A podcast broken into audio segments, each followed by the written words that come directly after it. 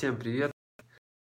Продолжаем короткий эфир о семейной жизни, о быте, о этапах построения отношений. Э, рубрика «Вопрос-ответ». Э, я постараюсь как-то ответить на такие вопросы, по крайней мере, которые в последнее время часто встречаются в работе, э, в общении, у людей.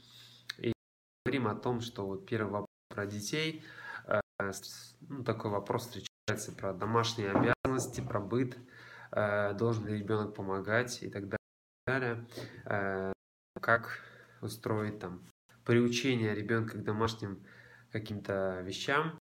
Э, Все довольно просто, есть определенные 5 лет, после и после 12. Здесь важно учитывать, что возраст ребенка, в каком он находится периоде, и э, помнить, э, готов ли он там услышать ваши советы, рекомендации, понять. То есть здесь немножко э, такая все-таки психология ребенка до 5 лет, к сожалению, не понимает сложных э, каких-то задач, типа как э, приди туда, подай тут, передай, помоги, помой, убери и так далее, и так далее. Ребенок воспринимает все буквально.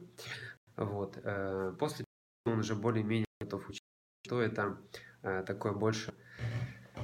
Надо помнить, что ребенок рекомендуется такая...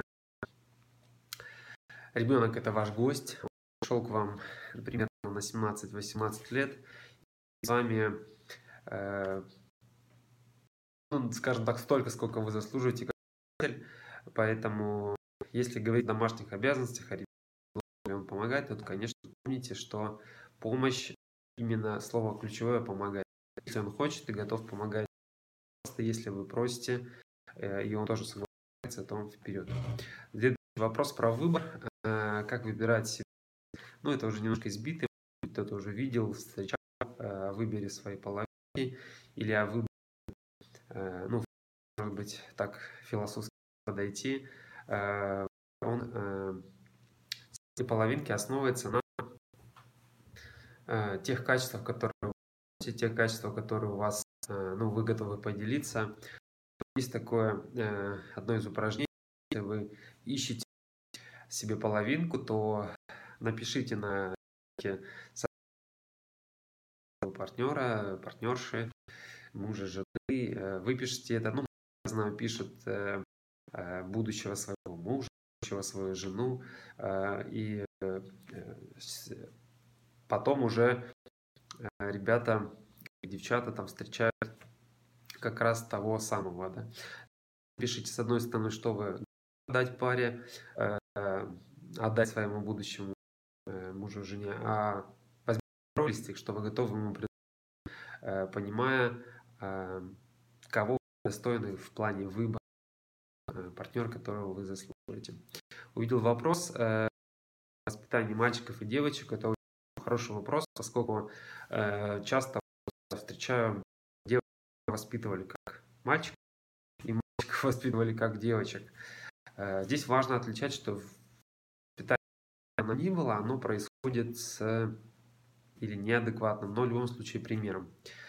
Э, и этот пример передается от мальчика, точнее от папы к мальчику и от мамы к девочке. Как бы не хотелось, потому что Эм, действительно очень глубокий вопрос. Э, часто вот встречаю, что э, мамы пытаются воспитать мальчиков, всячески показывая также примером, всячески показывая сильную, волевую, решительную маму, говоря мальчику, что вот смотри, видишь, как мама стремится, вот и давай так же, да.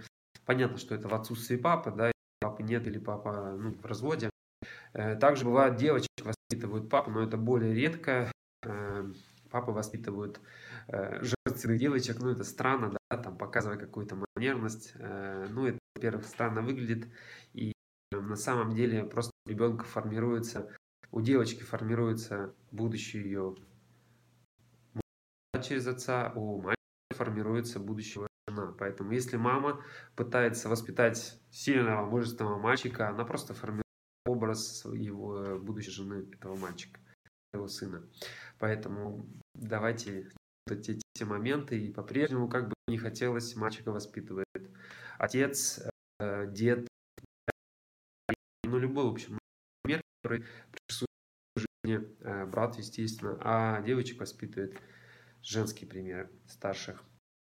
И следующий вопрос про э, ошибки. Встречаются одни из ошибок. Это, скажем